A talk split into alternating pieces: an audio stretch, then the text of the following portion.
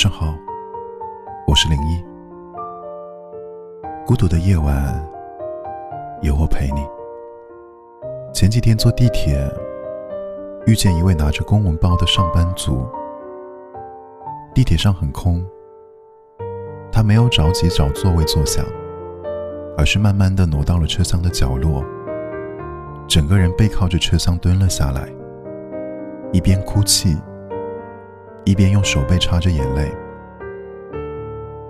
你很难想象一位大小伙在公共场合不顾形象的失声痛哭，也很难想象在他的身上究竟发生了什么样的事情，才会让人如此的难以承受。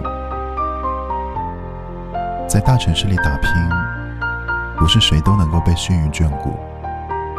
有的人熬完夜完成的资料，还是会在第二天开会时被老板所不满；有的人勤勤恳恳地经营自己的生意，还是会在年尾的时候发现自己一无所获；还有的人在外为了不让家里人担心，总是打电话说自己过得很好，实际上已经连续吃了一个星期的泡面。每一个在外奋斗的灵魂，都有一颗不甘平凡的心。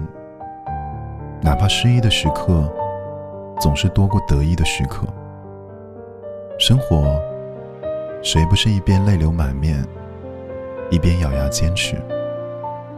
你会遇到一些很难熬的瞬间，但在日后的某一刻，当你再次回忆起那段经历时，或许也会发现。